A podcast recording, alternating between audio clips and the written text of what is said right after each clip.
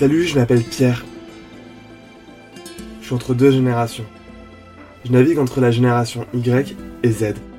Dans ces générations, de nouvelles manières de militer et de nouvelles figures de résistance apparaissent. Bienvenue chez les indociles.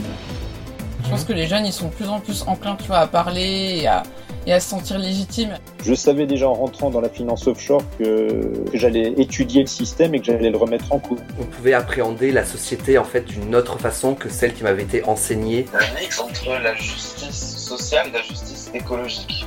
que bah, tu vas venir, tu vas te former, tu vas, tu vas faire quelque chose et on va t'expliquer très vite que ce que tu fais c'est politique. On pourrait vraiment sensibiliser les utilisateurs à ces questions-là et on pourrait même peut-être leur faire changer leur pratique. Maintenant, c'est à nous de continuer le combat. Aujourd'hui, je rencontre Enza Fragola et Mini Majesté. Toutes deux sont créatrices du Cidraction et Drag Queen.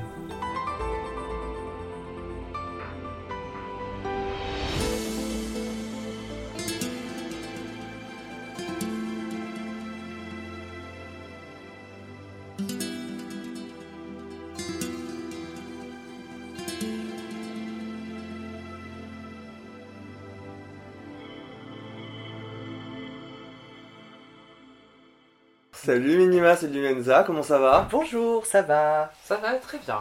Ouais, est-ce que vous pouvez vous présenter en deux minutes avec quatre choses originales sur vous Donc je m'appelle Mini Majesté, j'ai 30 ans, euh, je fais du drag depuis maintenant euh, 5 ans. Quatre choses euh, intéressantes, euh, choquantes et bizarres sur moi, c'est que euh, je n'aime pas quand les choses sont trop chaudes ou trop froides, j'aime tout tiède, le café, le thé, euh, la douche, la soupe, euh, les glaces, euh, tout ça.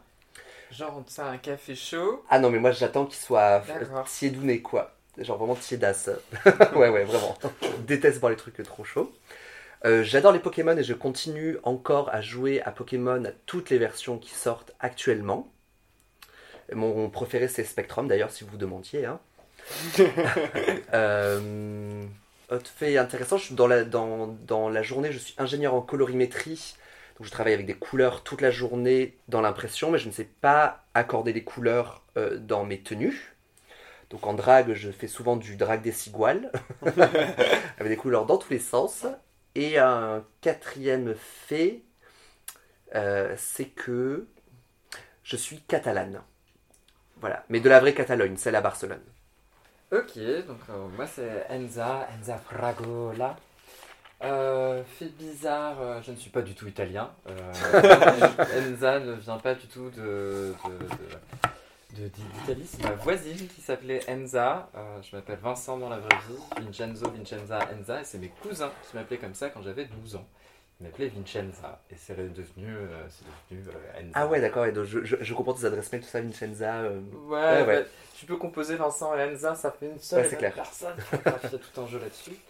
Euh, je m'occupe d'un jardin partagé, d'un jardin partagé avec des poules qui ont des noms de drag queen. Donc en ce moment, il y a Le Philippe qui est monstru et euh, Sativa Blaze. Il y a eu une minima. hein. Ah ouais. Il y a eu une poulette, enfin, il n'y a pas eu des mini. Euh, il y a... Et il y a un hérisson qui s'appelle Lewis Raclette, qui est un drag king. euh, D'accord. Je suis toujours en retard, je n'arrive jamais à arriver à l'heure. Je suis euh, experte du retard euh, horrible, atroce, sur un autre fuseau horaire absolument impossible. Alors, du coup, la première question, c'est comment vous avez décidé de sortir de la docilité? Ce que j'entends par docilité, c'est quel est le jour où vous avez décidé de prendre la parole et de prendre acte de euh, votre lutte contre la société, que vous avez décidé de vous battre contre la norme, le patriarcat ou euh, euh, l'extrême droite en général, ou les pensées de, qui, sont, qui peuvent être virulentes contre les gens? J'aurais du mal à vraiment mettre une date en tant que minima. Mais je pense que c'est fait de façon graduelle. Quand j'ai commencé à sortir en drag dans des soirées, je suis sorti en drag au début. Enfin, je suis devenu drag queen pour euh, 1500 autres raisons que le militantisme. Et c'est en sortant dans des soirées drag que j'ai découvert la, la communauté drag et la communauté queer en général, que je me suis rendu compte qu'il y avait euh, euh, tout un truc à côté, et que euh, euh, on, pouvait appréhender la société en fait d'une autre façon que celle qui m'avait été enseignée dans mon école d'ingénieur et dans les tafs que j'avais fait euh, précédemment. En fait, je pouvais euh, faire autrement. Il y avait, je dirais pas une vie parallèle, mais on pouvait euh, ouvrir les barrières, ouvrir un petit peu les carcans euh, de ce qui m'avait été enseigné euh, en- au bout de quelques soirées drague et de, du coup commencer à regarder un petit peu autour de moi ce qui se passait vraiment parce que les soirées drague c'était pas ce qu'on m'avait enseigné à l'école et donc c'est ça qui m'a ouvert la porte à On t'enseigne ça à l'école Ça, imagine. Non, après, t'as as, l'image que tu peux avoir à la télé quand tu regardais Patrick Sébastien, quoi. ouais voilà J'avais l'image de la vieille Dalida et de la, et de la Mylène Farmer, du, du transformisme vraiment traditionnel. Et en fait, pour moi, ça, ça c'était des siècles et des années-lumière de moi. Enfin, c'est pas ce que j'avais dans la tête. Quand j'ai commencé, moi, j'ai fait du, j'ai commencé le drag, donc du coup, euh, en 2014, euh, au premier dragathon, t'avais. euh, Est-ce que tu peux nous dire ce que c'est que le dragathon alors, le Dragathon, c'est un concours de drague de Paris euh, tous les ans, voilà, entre débutants, mais qui a beaucoup évolué avec le temps, vu la, on va dire la- le développement de la scène. Euh, voilà, à l'époque, on était vraiment, euh, on devait être quoi? On devait être euh, six- six pelés, Six, euh, ouais. Ouais, ouais, six pelés, avec deux caches-sourcils.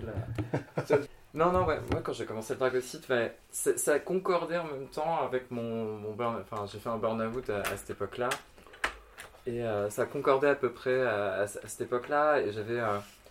Il y, a- il y a tout ce, tout ce chemin de conscientisation qui se fait aussi, parce que j'en avais besoin. Et en fait, un- c'est une façon, c'était une façon de se rebeller et de prendre du plaisir au tout début, en fait. C'était, euh, tu te rebelles contre, euh, contre des injonctions, en fait, de la société, en fait, sur, euh, sur ta masculinité qui n'est pas assez masculine. Enfin, parce que euh, j'ai des manières, parce que. voilà, j'ai- j'aime les chemises un peu trop bleues. Quelque chose qu'on m'avait reproché.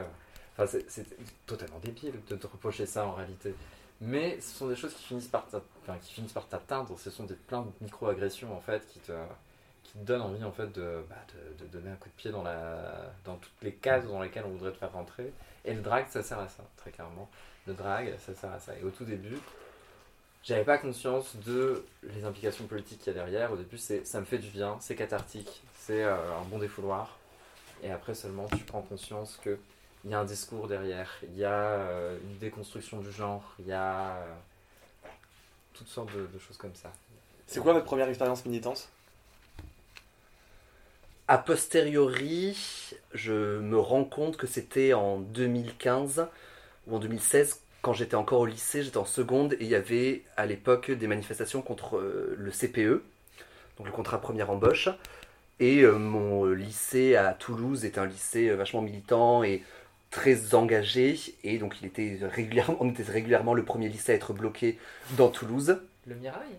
Non, non, non, le, le, le Mirail c'est la fac. C'est la fac. Mais c'était la première fac, nous, on avait effectivement. On Ouais, avait ouais. vu des documentaires sur le Ah, Mirail. attends, attends. Bah voilà, bah, version lycée, c'était le lycée Saint-Cernin qui était quasiment toujours le premier bloqué. Et au début, je suivais ça un petit peu euh, bah, parce que voilà, c'était c'était fun. euh, mais au final, un peu comme le drag, quoi. Je suivais au début juste pour suivre. Et deux ans après, il y a eu des nouvelles manifestations, cette fois-ci contre la LRU, la loi de réforme des universités. Et là, c'est là où j'ai commencé à vraiment prendre conscience de ce que ça impliquait, de ce que ça voulait dire derrière. Parce que aussi, deux ans avant, j'avais déjà fait des premières manifs et des premiers blocages. Et là, maintenant, bah, j'avais ce retour sur expérience deux ans plus tard pour me dire Ah, tiens, en fait, on peut faire des choses et ça a peut-être un impact parce que le CPE avait été abrogé, si je ne m'abuse. Ouais. Et donc, euh, on l'avait vu. Ouais, voilà, c'est ça. Et donc, ça sert à quelque chose, ça peut se faire. Et donc, c'est à partir de là, euh, je pense que sans me rendre compte, en fait, quand j'ai bloqué mon lycée, alors qu'au début, c'était euh, juste pour le fun, et si on me demandait euh, pourquoi je faisais ça, vraiment, je n'avais aucune idée, bah, ça, a été le point de départ de ma conscientisation et de mon acte militant. Moi j'ai vécu le CPE aussi, ça correspondait à ma première année de fac après, après, la, après la prépa. Et oui, oui, moi je dormais aussi dans la fac. Mais c'était plus un, pour moi, c'est- c'est pareil, c'était plus un moment social que. Ouais. euh, puis après, tu prends conscience plus tard de, de ce que tu fais. Moi, j'ai- je me suis plus investi rapidement après dans, sur Amiens dans le milieu culturel. Et en fait, tu, c'est- c'est c'est lié. Le culturel, en fait, euh, enfin, pour moi, il y a, la, la culture sert aussi à passer. Enfin, tu passes des messages de toute façon. Ouais. Et donc, du coup, en fait, t'as as plein de choses. Et puis après, oui, j'ai fait des trucs avec. euh, Enfin, voilà, euh, bah, j'avais une maison d'édition associative, on faisait de la sérigraphie, euh, voilà, faire des. Sérigraphier des culottes avec des Che Guevara. Pas mal, ça. euh, ouais, pour la. Pour les jeunesses communistes, c'était drôle. c'était- Mais on les vendait toutes, hein. c'est ça qui était Bah, tu m'étonnes. ça fait partie comme des petits pains. hein. Mais c'est mignon, mais ouais, on, faisait plein de petits trucs comme ça. Et en fait, le truc, c'est. euh, Enfin, ma conscientisation vis-à-vis plutôt de ma personne, en fait, euh, de mon homosexualité, en fait. La politisation de ça est venue bien plus tard pour moi. C'est venu Mhm. avec le, euh, le mariage pour tous, tous les débats qui y a eu autour de ça, tout ce qui était. euh, donc, j'étais dans une entreprise avec des personnes très euh, conservatives, euh, une patronne qui était manif pour tous, donc c'était un peu compliqué. Donc, euh, voilà quoi. Et c'est là où tu prends, en fait. Enfin, là j'étais agressé vraiment dans ma personne en fait. Enfin, c'était encore plus personnel encore que le CPE ou la LRU. Ouais, je, je- je- ouais, je suis d'accord, le, le- le CPE, la LRU, on mettait en danger ton futur. Mais c'était pas la sphère intime. Voilà, c'est pas l'affaire intime, alors que le mariage pour tous en 2013, en fait, on te mettait en danger et on, et on te reprochait à toi d'être toi. Ouais, ouais, ouais, c'était la sphère intime. ouais, là, c'était vraiment le- Le déclic vraiment. Ce que tu veux former en fait avec, euh, enfin, dans ta vie personnelle, quoi, avec ton couple, avec. euh, Enfin, voilà quoi, c'est. Tu nous as parlé de culotte avec le Che Guevara. Le Che Guevara. Ouais. Et donc, euh, du coup, comme le Che Guevara est une figure militante, est-ce que vous en avez, vous, qui vous ont nourri et qui vous ont parlé, qui vous ont euh, donné envie? J'ai commencé à écouter euh, des podcasts, lire plus de choses, et euh, j'ai commencé à. à- c'était, enfin, ce que disait Jacob Tobia à l'époque, en fait, moi, me, me parlait. Donc, Jacob Tobia, qui est un, qui est un militant euh, transneutre euh, américain, qui, euh, qui fait des talks souvent. Après, il y a plein de figures en général. Moi, ce qui m'a influencé dans mon drag, ça va être, ça va être la famille Hopeless, qui ont vraiment une patte militante dans la façon dont ils ont construit leur drag.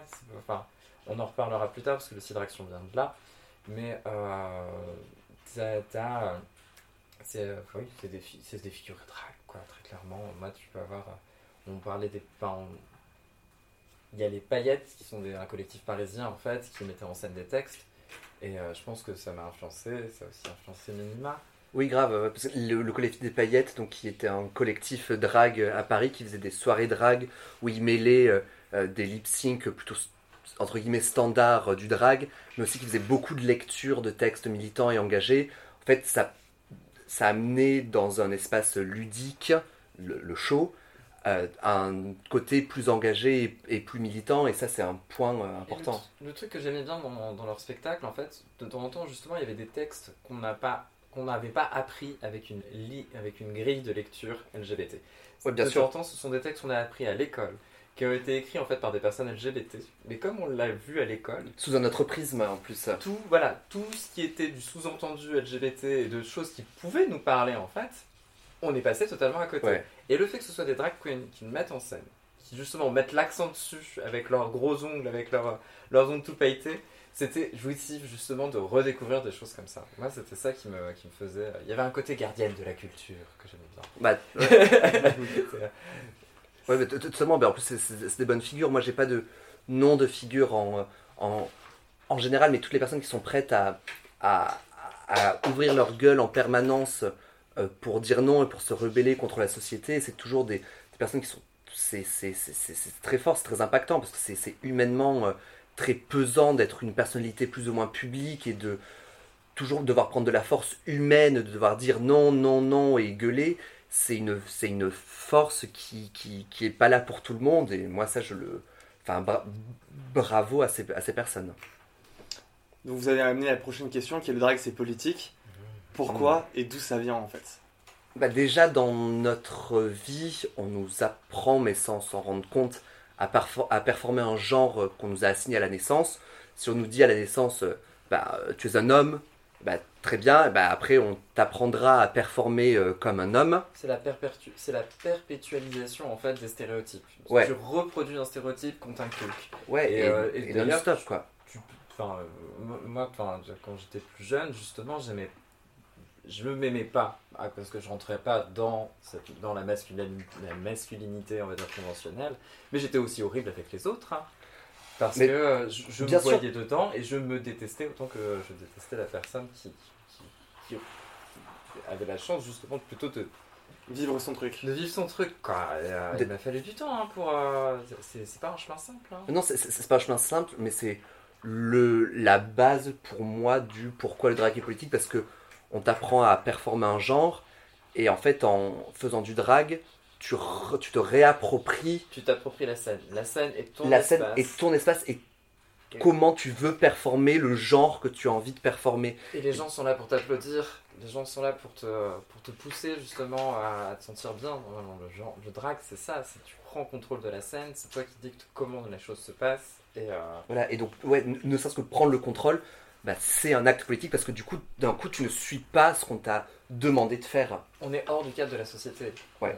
Justement, on est célébré parce qu'on ne tombe pas dans, les, dans, dans le cadre de la société. On est, euh, on est là pour justement célébrer les gens euh, qui sont un peu originaux, euh, qui, sont, euh, qui sont hors des cases. C'est, Même si parfois, quand même, je mets un bémol là-dessus où quand tu vas reperformer un genre, c'est aussi facile en de drag tomber, oui, de tomber du coup dans l'opposé et retomber dans les foules clichés euh, de ce qu'on apprend au genre que tu veux performer en drag où en fait euh, euh, le drag c'est politique parce que tu performes un genre mais il faut euh, le performer de façon conscientisée. Si tu veux si tu veux performer le genre féminin et que tu vas avoir des gros seins une taille fine très bien mais sache pourquoi tu le fais.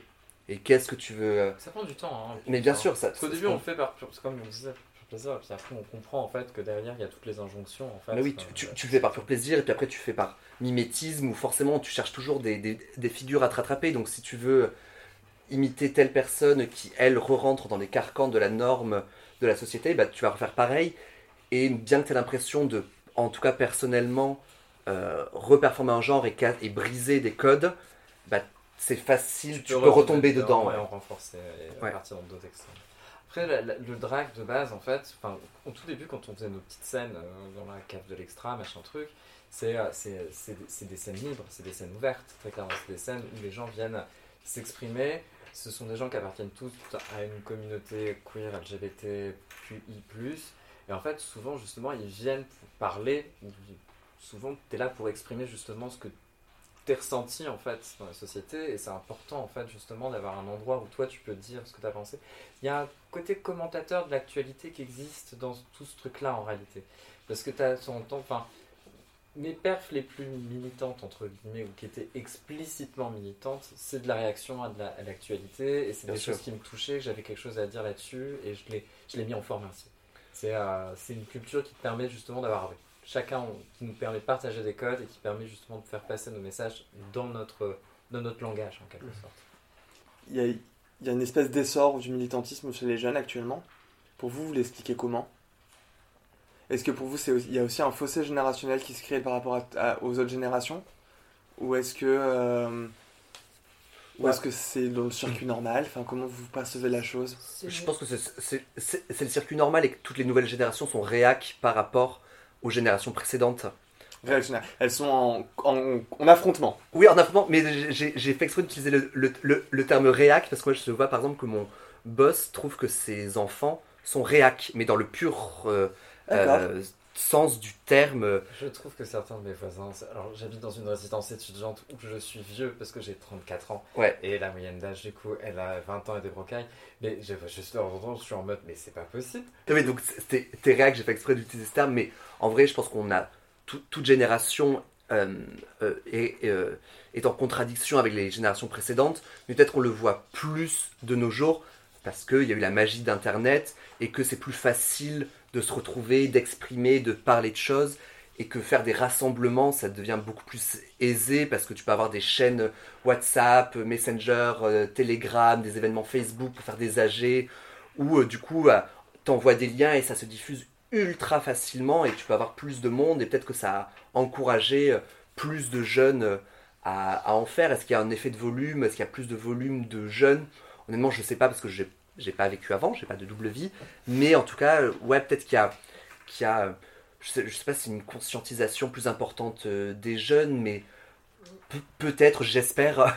Et ce que je pense en fait, c'est que la pluralité des luttes, en fait, c'est- enfin, t'as as une pluralité des luttes qui existe aussi, et en fait que du fait en fait que par les réseaux, tu peux te regrouper justement en fait quand quand t'es dilué dans toute la dans toute la France, bah, grâce au réseau, tu peux te retrouver en fait plus facilement, et du coup en fait la pluralité des luttes émerge peut-être un peu plus.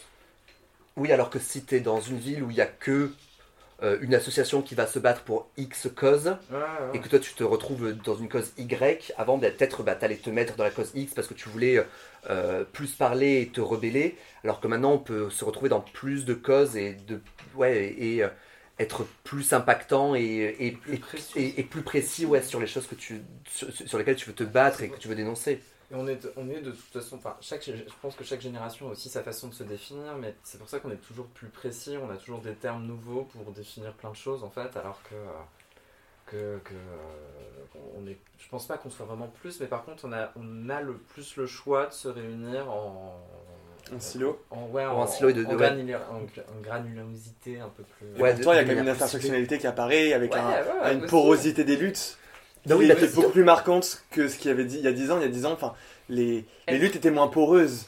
Bah ouais, bah ouais, parce que, bah, c'était plus et- difficile Être peut-être. précis veut pas dire non Non, non, bien sûr. Plus, euh, plus sectaire. Enfin, tu, tu peux être plus précis dans ce que tu veux dire sans pour autant euh, ne pas te sentir concerné par tout le reste. Ouais, parce que maintenant, les, les... on sait que les luttes, euh, même ne, ne, ne serait-ce maintenant que, le- que les luttes, euh, ah, pardon, les, les luttes pour le climat peuvent s'intersectionnaliser, se rejoindre avec d'autres luttes et ne peuvent surtout pas se s'en- s'en- s'en- s'enlever de luttes de classe, euh, de racisme ou de, ou, ou- ou de misogynie, mais parce qu'on le sait, parce qu'on arrive à entendre plusieurs voix en même temps et qu'on arrive à les regrouper maintenant grâce bah, à qu'on puisse écouter plus de choses. Ok, super intéressant. J'avais jamais vu ça comme ça, donc du coup, je trouve ça très intéressant de voir la, la manière dont vous percevez le, les silos comme, avec la, porosité qu'il y a, finalement. Euh, Ouais, je, je- je suis- je- je suis sûr qu'elle aurait pu exister avant, euh, mais on- on on n'avait pas les moyens technique. ouais, de, de, le- de- de les écouter.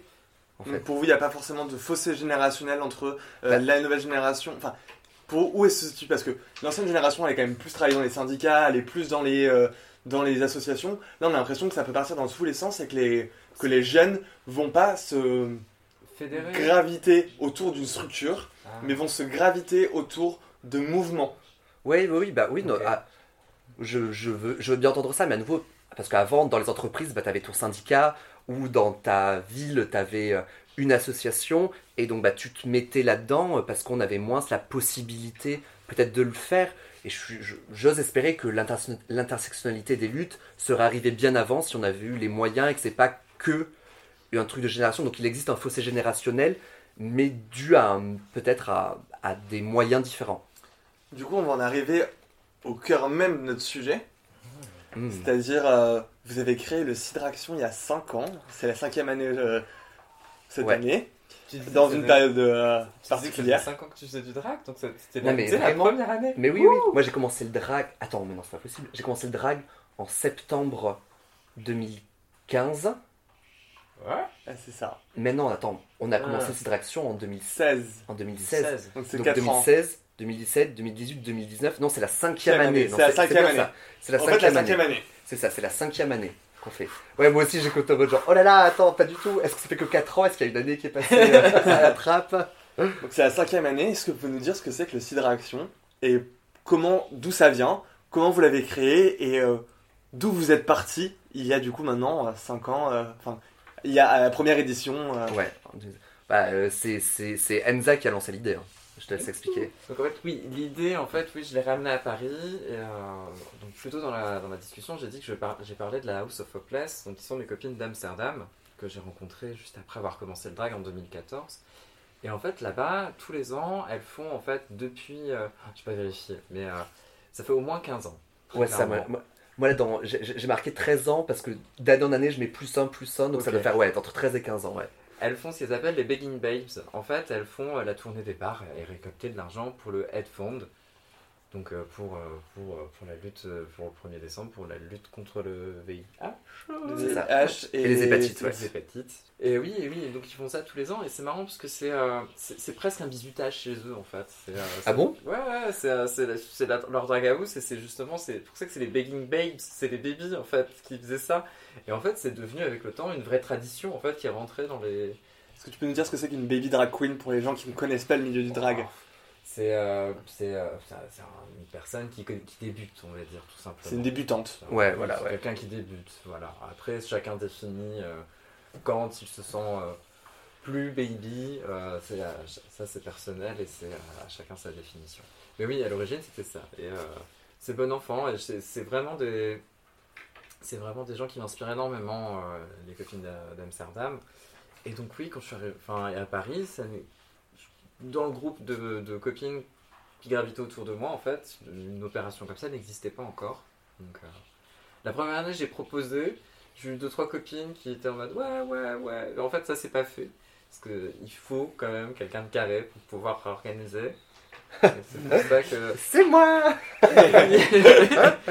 j'ai beaucoup d'idées à la con, on va dire, j'ai beaucoup d'idées. Mais euh, l'organisation, c'est pas mon fort. Et du coup, en France, ça se passe comment le Sideraction Bah, c'est euh, une sacrée organisation, effectivement, comme tu disais, Enza. Euh, en plus, c'est- c'est- ça, me fait marrer que tu dises que à Amsterdam, c'est les begging babes et genre c'est les baby drag queens. Moi, je me rappelle les premières années, même encore, pour moi, c'était le moment en fait où tu avais effectivement toutes les babies. Pour beaucoup, c'était le moment de la première sortie. T'avais les premières effervescences et tout Ouais, ça. ouais. c'est- c'est- Oui, oui, il y en avait certaines, c'était la première fois qu'elles mettaient des talons, ouais, elles c'est se clair. ruinaient les pieds. Ah mais, mais- mais totalement et moi je me rappelle c'est- tous les ans c'était la c'était le moment où je découvrais les nouvelles dragues et où les nouvelles dragues sortaient enfin on a vu la Babu mais Mi- Mirage euh, Sativa tout ça je les avais pas vus quoi et, et Militante euh, c'est- ce sont des personnes que je n'avais jamais vues Ça avant donne une quoi. occasion. En fait, je pense que ça donne une occasion différente de sortir et faire du drag en fait. ouais C'est une autre proposition.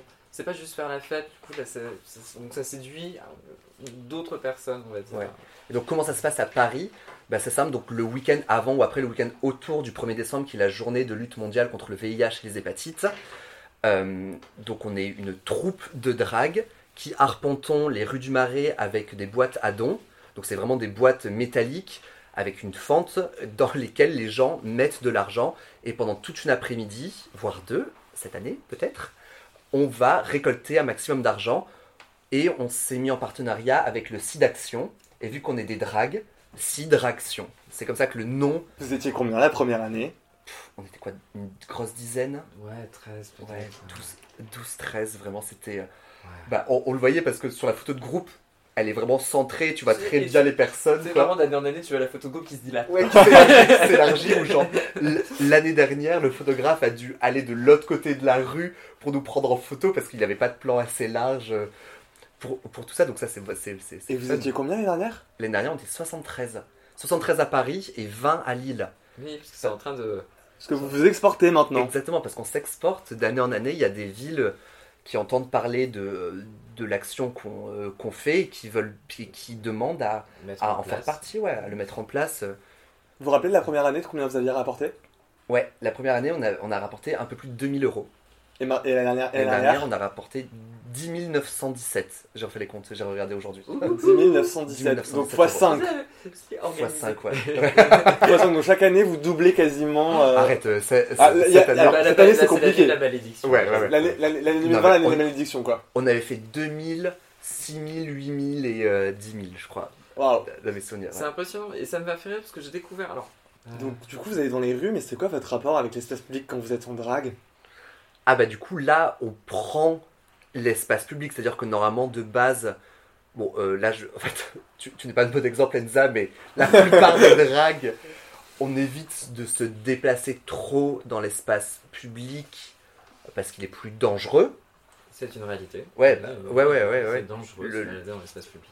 Ouais, se balader dans l'espace public en drague, ouais, ça peut être dangereux vraiment. Je me rappelle le nombre de fois où quand on sortait à la House of Moda, donc une soirée qui se passait dans une, euh, dans une boîte à, à Belleville, à la Java. Et puis là, les pickpockets nous attendaient à la fin. Ah hein. ouais, bah oui, Euh, bah tu m'as sauvé une fois parce que je m'étais fait voler mon téléphone, tu m'as foutu dans un Uber, mais euh, Elle a un sapin de Noël est arrivé.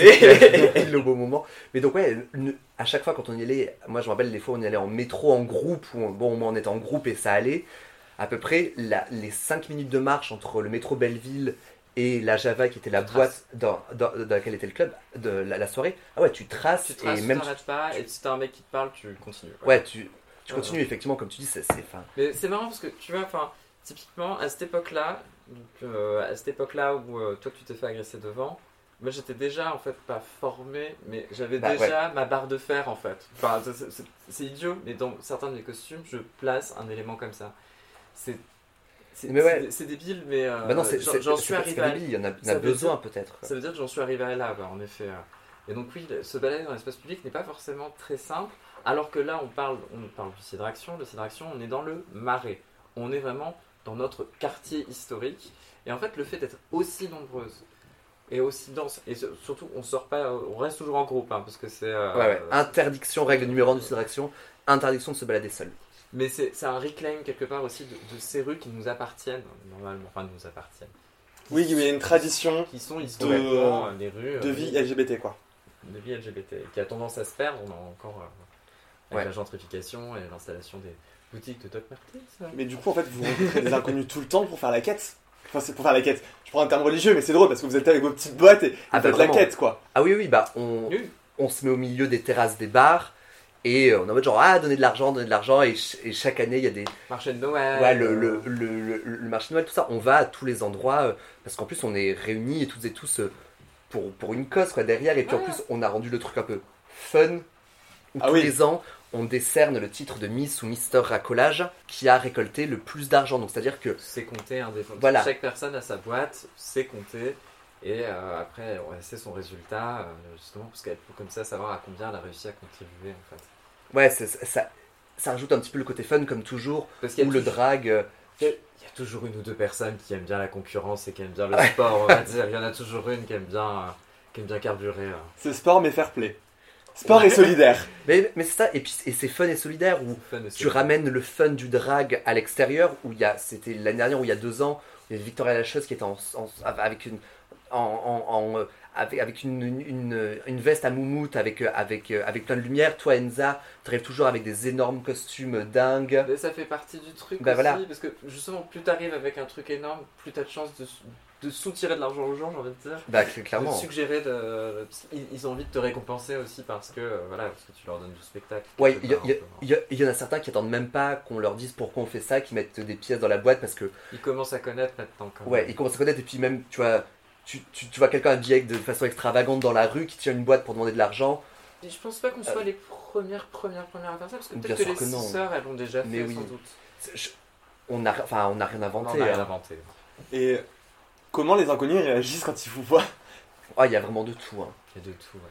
Il y a, il y a des gens qui sont méchants. On a eu de, quelques petites agressions euh, euh, dans, dans les premières années. Arrachage de cagoule. Ouais, ouais, ouais, ouais.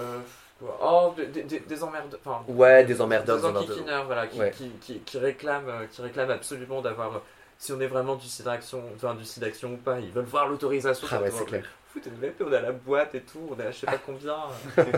bon, ils, ont le droit de demander, mais en même temps, t'es en mode. euh, Et, et puis après, on a, on a un petit peu de tout. On a des gens qui sont super contents de nous voir, d'autres après qui veulent, qui veulent nous parler. Et puis, les enfants, Ah. intimider les enfants quand tu vas au marché de Noël. Ah ouais, ouais, ouais. Ou, ou les gens qui veulent absolument se prendre en photo avec nous, on est en mode genre, mais une pièce euh, Ouais, une pièce, C'est ça, c'est un obligé. selfie, une pièce. Et donc ça fait, c'est toujours super marrant et super, ah, je sais pas, c'est- libérateur, c'est fun ça- ça d'être dans la rue. Puis ça change, euh, ça- franchement ça change de, de- c'est pas la même façon de faire du drag que d'habitude, c'est une action euh, différente que... Ouais, ouais, ouais. Et euh, moi, je sais que tous les ans, j'ai hâte de pouvoir recommencer à le faire parce que même c'est épuisant, Ah oui c'est- c'est c'est- mortel. Bah, ah, c'est euh, mortel. Marcher, si, si des personnes ont des talons, marcher dans les rues du Marais, du- sur les pavés, pendant 3 heures, pendant toute une après-midi, en talons, ça, ça, ça fait mal aux pieds. Et t'es épuisé à la fin, mais c'est. euh, En plus, je sais pas, t'es tous ensemble. Quand tu vois au début ou à la fin, quand on s'est regroupé, et que tu vois qu'il y a. bah, L'année dernière, quand on était 73 dans, le, dans les sous-sols du, euh, du, centre LGBT de Paris, où euh, on, on, on distribuait les boîtes et on a fait un petit speech, t'es es content de voir que tout ce monde s'est regroupé. cette communauté qui est pas forcément évident parce que dans la communauté drag, il y a quand même des divas, c'est quand même, ça fait partie du truc, Bah, c'est de l'empowerment de ouais. soi-même, donc t'as un peu d'égo triperie qui est, qui, est, qui est dedans, mais c'est des choses qui arrivent à nous réunir toutes. C'est ça qui est, qui est cool et euh, qui est marrant justement parce que ah t'es là ah. Oui, parce qu'en plus, de- d'année en année, il y a de plus en plus de drague, donc de plus en plus de, de, de, pas de clans qui se forment, mais c'est un petit Non. peu avant, de, de, de- de groupe d'amis. Ouais, Cha- Chacun se forme sa famille. Bah, en fait, ouais, ce qui est normal. Tu, tu te mélanges plus. Enfin, c'est mo- c'est moins brassé qu'avant, quelque part. bah oui, parce qu'avant, enfin, donc moi j'ai commencé un an après Mais- toi, on se connaissait vraiment toutes et tous, quoi. Enfin, c'était, euh, c'était vraiment assez facile. Il y avait un show par mois, c'était toi, c'était l'extravaganza. Bah, il y en a eu d'autres aussi. Oui, oui, il y, en avait d'autres, mais de, de, de ce groupe d'amis, Ouais, il y avait ton show une fois par mois, alors que maintenant, en fait, il y en a toutes les semaines, semaines, et même des jours. fois, bah, genre tous les jours, le même soir, il va y en avoir plusieurs, donc t'arrives pas à tout voir, t'arrives pas à connaître tout le monde. Et donc c'est un bon point de se rendre compte que là, il y a... Vous avez, est-ce que vous avez un slogan que Oh, Ah, deux- trois slogans. Ah bah oui, re- re- remplissez-moi la fente. J'aime pas Lucinda. J'aime pas Lucinda, ah oui, c'est- ça c'était il y a deux ans, il y a quelqu'un qui est venu nous voir pour nous dire, mais de loin, on a- on on- on n'a pas trop compris ce qu'elle nous disait, qu'elle qu'elle aimait pas le sida. Genre, non, non plus, mais de loin, on avait entendu que- qu'elle aimait pas Lucinda. Genre, c'est qui Lucinda? C'est une drague, c'est qui? C'est clair, est-ce que c'est une drague qu'on connaît pas? Ouais, remplissez-moi la fente, de la monnaie pour les PD. euh, Enfin, t'as- t'as t'as plein qui sortent comme ça et que tu scandes, et plus t'es euh, euh, impactant dans la rue, bah plus euh, bah, les regards se tournent vers toi, quoi. Puis bon, quand t'as les bars ouverts, tu passes d'un bar en bar, bon, t'as un petit shot à chaque fois, quoi. Ouais, c'est clair. Ou on t'offre un poulet comme, euh, comme Gazelle. Ouais, t'offre un les dernières, poulet. s'est retrouvé avec un poulet rôti, quoi. Et euh, donc après avoir fait cette grande maraude, vous faites quoi? Normalement, On meurt. ouais, on, on décède Non, non, non. de fatigue. On, on décède, non, on a, on a des drag shows d'habitude. Ok. Donc euh, ça dépend. où- où Ça on dépend où vous avez de la place, c'est ça L'année dernière, on était au Rosa Bonheur. Il y a deux ans, on était au Pardon et. Où est-ce qu'on l'avait fait aussi? Et au, Au Souffleur. Et l'année précédente, on l'avait fait au le Souffleur. Souffleur. Et la première année, on n'avait pas fait de show à la fin. Ouais, ouais, on n'avait pas fait Parce que ça. c'était euh, parce que c'était le début. C'était le premier année. Et donc ça, ça- ça nous permet de, bah, de continuer l'action et de continuer à récolter des sous. Et même l'année dernière, on avait un peu étendu ça à des, euh, voilà, à des soirées précédentes, à des soirées suivantes, où il y avait, euh, on avait récolté de l'argent à la Lolita, qui était une soirée qui se passait au Maxims les vendredis. Le jeudi, on avait fait euh, de la récolte aussi au Beersden pendant le karaoké. Le dimanche, on avait fait à la Dimanche Drag et au Bingo bingo. Drag.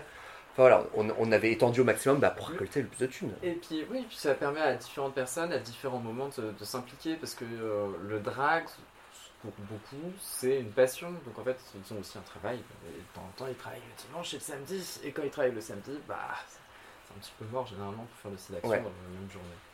Ouais, ouais, et puis en plus, même tu touches à notre public. Parce que peut-être, donc là, on- on est dans les rues du Marais, donc on est dans l'hypercentre de Paris. Mais peut-être que dans les shows précédents, ou le vendredi, ou le jeudi, ou le dimanche, bah, il y a des personnes qui n'ont pas pu participer à la maraude en tant que public et donner de l'argent à ce moment-là, bah, qui pourront euh, participer euh, à, la- à la maraude. On le, vo- on le voit, on a, on- tous les ans, on, on- on a des, massa- des messages de gens qui disent Ah, je suis pas à Paris, ou je suis pas à gna gna gna gna gna. Donc il y a des gens qu'on n'arrive pas à toucher. Et donc cette année, il y a le Covid. Ouais, oui. Donc il n'y a pas de drag show euh, en boîte ou Oh, en soirée Qui ou sait, hein, qui sait, peut-être que d'ici là, au moment où vous écoutez le podcast, les bars et Auront les clubs ouvert. auront réouvert. hein. Ah, tu casses l'option. Ok, Ah bah ça serait... Ah ok.